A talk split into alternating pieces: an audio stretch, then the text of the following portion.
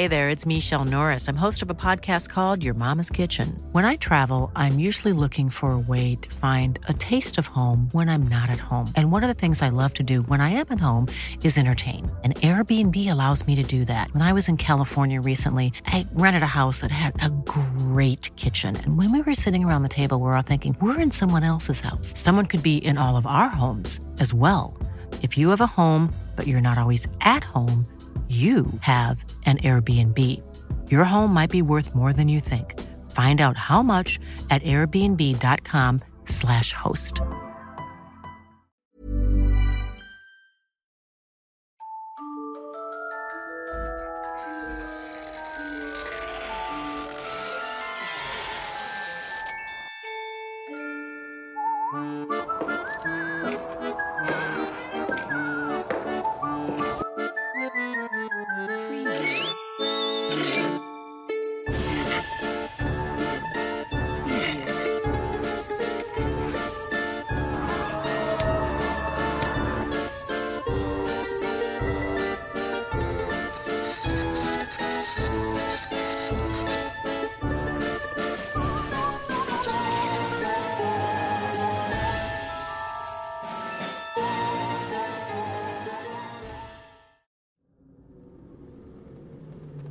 En Zacualtipán Hidalgo corre la leyenda de un lugar que esconde como un gran secreto. Su construcción y la identidad del personaje que habitó la misteriosa casa. Es una morada esculpida en la roca adornada con materiales de piedra y una figura enigmática que protege la entrada. Esos quizás son los principales atractivos de su lugar. La casa de piedra es una obra que representa dos recámaras la cual limita en el interior de una casa. Dentro se encuentran muebles y un altar, todo hecho del mismo material. Como vigilante hay una figura masculina de tamaño natural esculpido en la piedra de afuera. Tiene la vista hacia aquel que se acerca a la entrada y es conocido como el soldado morador de la casa. Los rumores que recorre el sitio varían entre los lugareños. Algunos consideran que la edificación fue construida por un fraile. Este se recluyó en medio de todas las piedras para cumplir con todas sus obligaciones, y que probablemente data del siglo XV. Otro relato atribuye la propiedad a un delincuente que huyendo de la policía halló dichas piedras y las transformó para que se convirtieran en su refugio. El hombre estaría siendo buscado por la justicia y por esa razón hizo aquella representación de un soldado. Esto como símbolo de que vivía allí uno de ellos, esquivando toda la atención de las autoridades. Pero ni en los alrededores o dentro se encuentra algún escrito objeto que certifique la identidad del escultor habitante. Pudo haberse tratado de un joven soldado conquistador que no estuvo de acuerdo con el destrozo que sus compañeros hicieron en la tierra mexicana. Así que quizás huyendo de ser condenado como traidor, Consiguió la paz en aquel lugar alejado donde no volvió a presenciar actos crueles. Otra leyenda cuenta que funcionó como refugio del conocido legendario bandido Chucho el Roto, el cual tenía como costumbre ayudar a los desgraviados, razón por la cual fue perseguido por las autoridades hasta el final de sus días.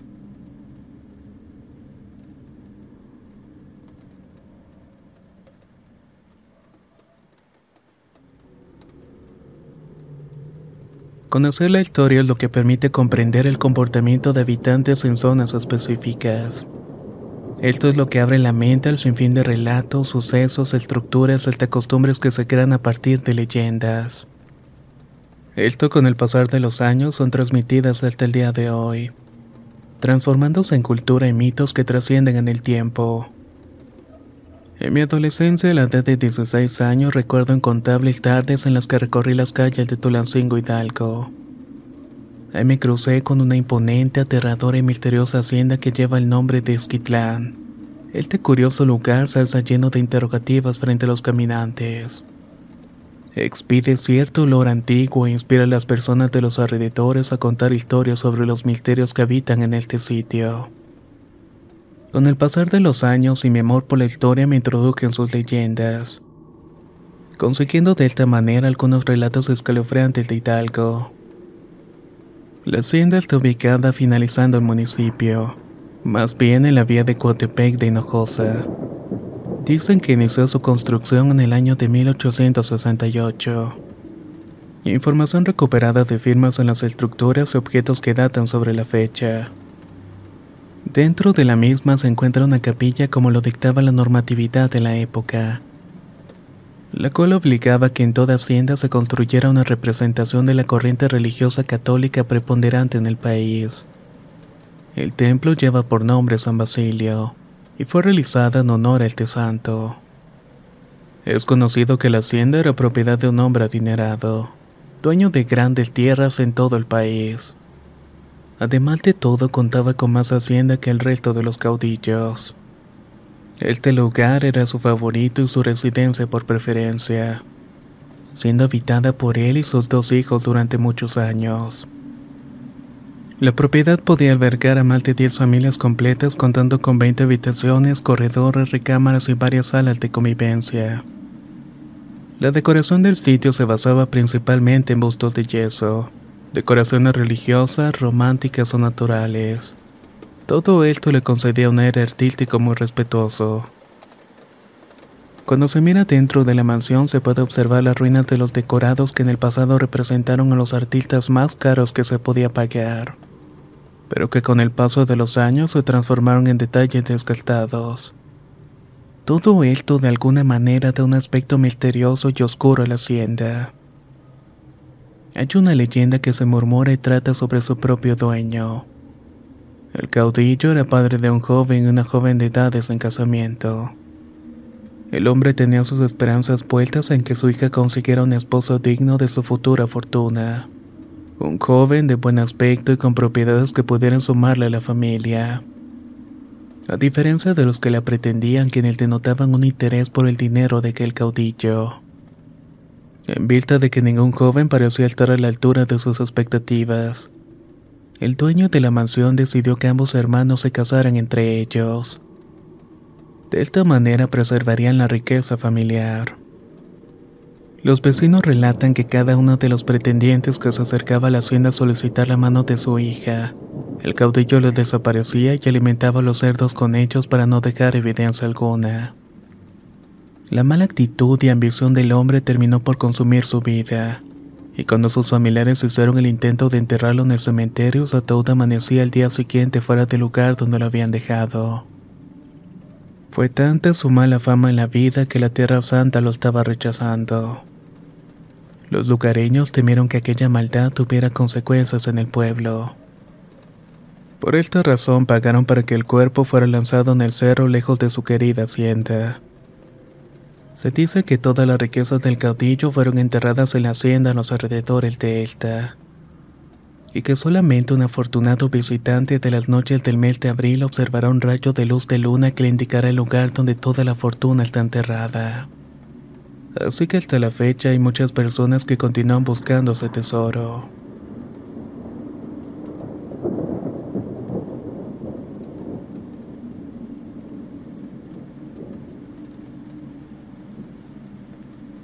Ubicada en Molongo se encuentra un regalo natural para la vista, cautivante por su conservada forma y extraño islote en el medio.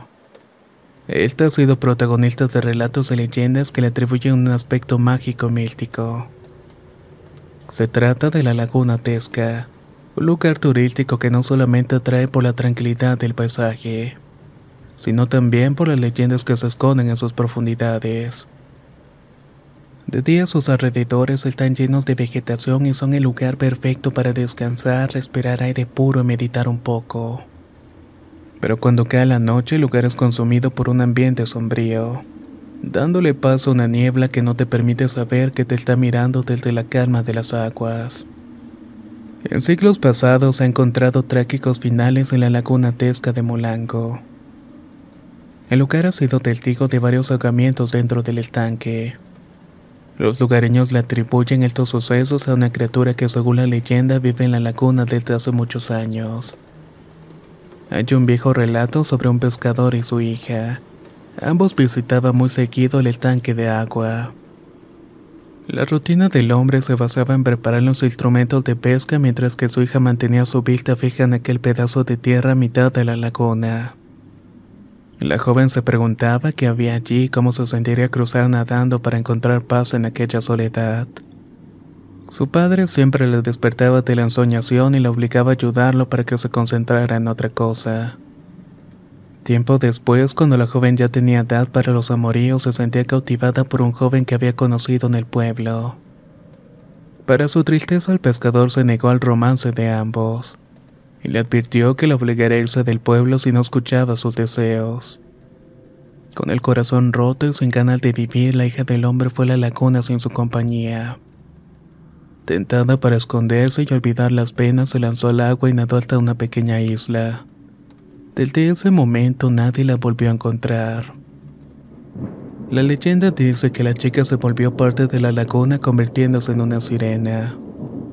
Desde entonces hechiza a los hombres que le recuerdan a su amor prohibido, los invita con sus cantos y melodías a nadar en la fría laguna hasta la isla. Solamente que ella se los lleva para que tengan el mismo destino. En ciertas noches de luna llena se escucha un canto celestial y dulce. Pero no se dejen engañar por esto, ya que indica que alguien preso era ahogado en las lagunas esa noche.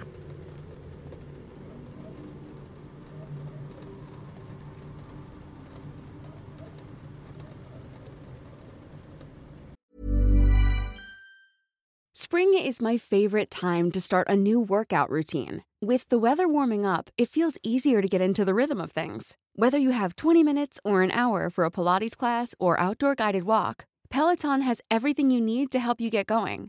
Get a head start on summer with Peloton at onepeloton.com. I'm Sandra, and I'm just the professional your small business was looking for. But you didn't hire me because you didn't use LinkedIn jobs. LinkedIn has professionals you can't find anywhere else, including those who aren't actively looking for a new job but might be open to the perfect role, like me.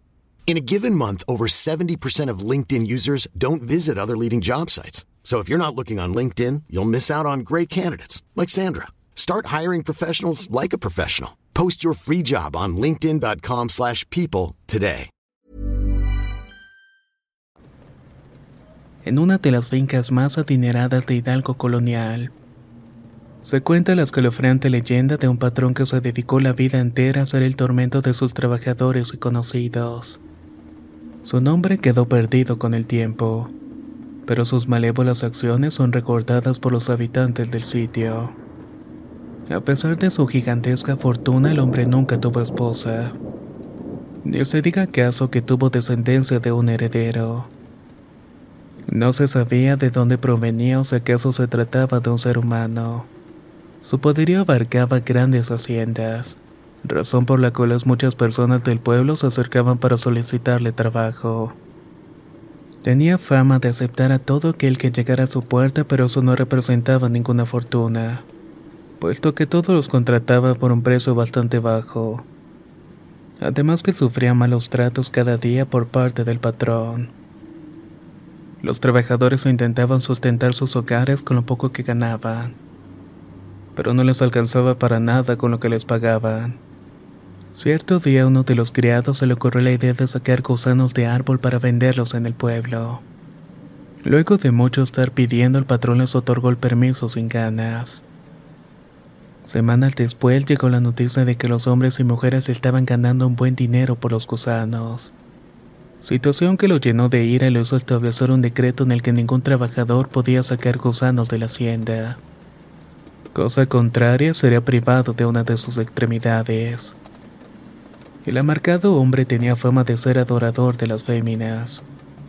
Cada que salía al pueblo a recorrer las calles se le podía ver ofreciendo dinero, joyas y regalos finos a las mujeres que llamaban su atención. Pero su fama lo superaba y la mayoría de estas propuestas eran rechazadas. Se decía que cuando tenía interés en una mujer casada solicitaba la presencia de su esposo en la hacienda.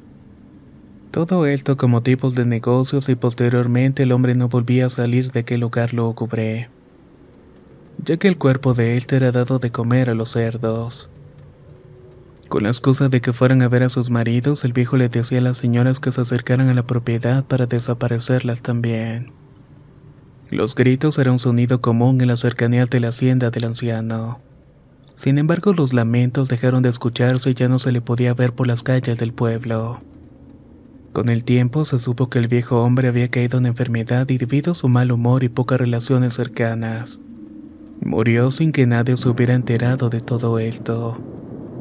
Fueron sus criados los que lo llevaron a darle santa sepultura, pero un hombre tan malo como él no era bienvenido en Tierra Santa, por lo que su ataúd amanecía fuera del hoyo en la tierra.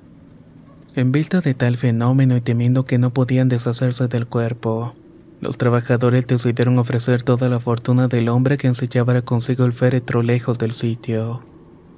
Los únicos que atendieron a tal llamado fueron un grupo de ladrones, los cuales motivados por el incentivo monetario que resolvería sus vidas, se hicieron cargo del pedido tan sombrío que les habían hecho. Cargaron el ataúd hasta un monte lejano y ahí lo sepultaron. Pero cuando lo hicieron la tierra tembló y un sonido estremecedor se hizo presente abriendo el piso en dos y tragándose el sarcófago junto con todos los responsables. El grupo de ladrones nunca pudo reclamar la recompensa, ni pudieron disfrutar de la fortuna del malvado anciano. La leyenda dice que alrededor de donde está el ataúd hundido, hay rocas con formas humanas vigilando la zona. El lugar es llamado Los Ermitaños en señal del trágico final que allí vivieron los desafortunados sin poder cobrar la riqueza.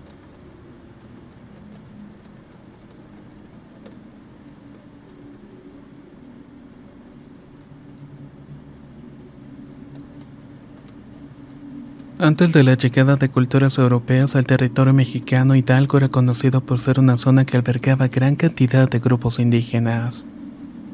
Su paso concurrido era conocido por los viajeros como la zona más alta que recorría su camino hacia la capital. Cuando se instaló en Nueva España, Hidalgo pasó a ser tomada en cuenta por su riqueza en plata y el inicio de la actividad minera. La entrada y salida de extranjeros en búsqueda de oportunidades de riqueza mineral se incrementó, teniendo su final con la independencia de México. Años después surge la creación de un plan para reactivar las abandonadas minas de plata trayendo como principal interesado a Inglaterra. La comunidad inglesa se instaló e hizo su hogar en la hoy conocida Real del Monte en Hidalgo. En vista de la creciente comunidad, los migrantes construyeron para su uso un panteón, el cual su principal curiosidad radica en que todos los féretros están dirigidos a su madre patria en Inglaterra, a excepción de una en particular, la del payaso Richard Bell.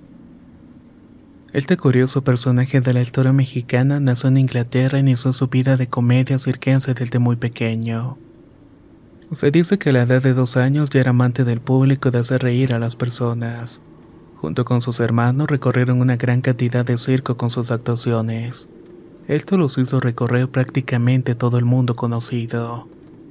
Fue de esta manera que el payaso Bell llegó a México para representar su espectáculo. Se dice que cuando llegaron al país fueron atrapados por soldados que no entendían palabra alguna, y como se vieron desprovistos de sus caballos, intentaron explicarles a través de señas cuál era su profesión. Los guardias le regresaron sus cosas y uno de ellos le dijo a Bell que lo mejor era que volvieran a Inglaterra. Para sorpresa del lector se encontraría de nuevo con ese soldado, pero esta vez con un gran poder presidencial pues se trataba de Porfirio Díaz. Él teoría que entablara una gran amistad con este. Richard Bell continuó sus hazañas por el mundo y tuvo 13 hijos con su esposa Francisca, consiguiendo de esta manera su propio equipo circense.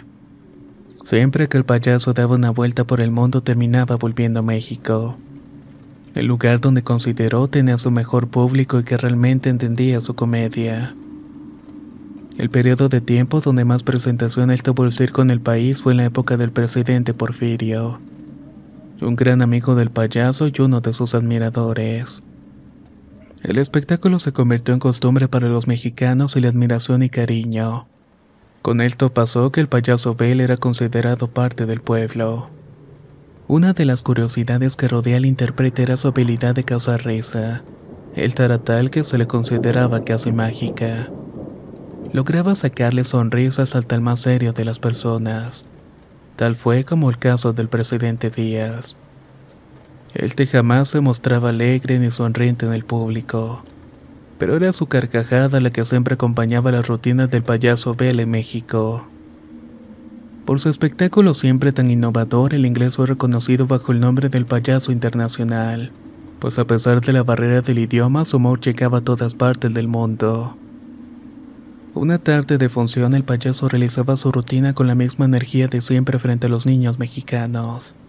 Mientras tanto, su mujer pasaba los últimos minutos junto a su hija pequeña que no superó la agonía. Este acto profesional sorprendió a los espectadores cuando fue revelado, y de esta forma se volvió un ícono en la sociedad mexicana. El hombre decidió hacer de México su vivienda permanente y se estableció con su esposa e hijos en la capital. Sus admiradores solían verlo sin traje en la iglesia San Lorenzo en la misa bilingüe que se daba a la segunda hora en la mañana. Su casa siempre estaba llena de personas importantes, además de aquellos que siempre iban a saludarlo y a darle obsequios. Cuenta la leyenda que en sus viajes por Real del Monte, Richard Bell visitó el panteón inglés y quedó asombrado por la belleza. Así que cuando falleció pidió que sus restos fueran enterrados allí para descansar en paz.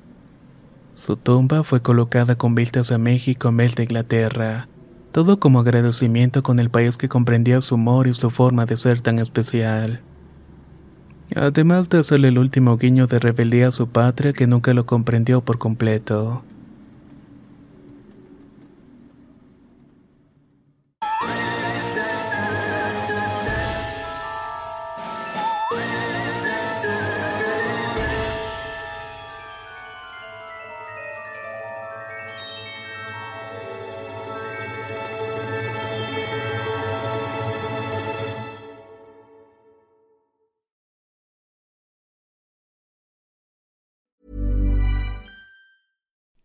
You like to look five years younger? In a clinical study, people that had volume added with Juvederm Voluma XC in the cheeks perceived themselves as looking five years younger at six months after treatment. Look younger, feel like you. Add volume for lift and contour in the cheeks with Juvederm Voluma XC. Reverse signs of aging by adding volume to smooth laugh lines with Juvederm Volure XC. For important safety information and to find a licensed specialist, visit juvederm.com. That's J U V E D E R M.com. Not for people with severe allergic reactions, allergies to lidocaine, or the proteins used in Juvederm. Common side effects include injection site redness, swelling, pain, tenderness, firmness, lumps, bumps, bruising, discoloration, or itching. There's a risk of unintentional injection into a blood vessel, which can cause vision abnormalities, blindness, stroke, temporary scabs, or scarring. Talk to a licensed specialist to find out if it's right for you. Hey, folks, I'm Mark Marin from the WTF Podcast, and this episode is brought to you by Kleenex Ultra Soft Tissues, your ally to help tackle your allergy symptoms this season. I love the change of seasons, but nobody loves pollen and all those other things floating in the air that make you sneeze during this nice weather. Kleenex Ultra Soft Tissues are hypoallergenic and allergist approved, so fight back against watery eyes and runny noses without worrying about irritating your skin. For this allergy season, grab Kleenex and face allergies head on.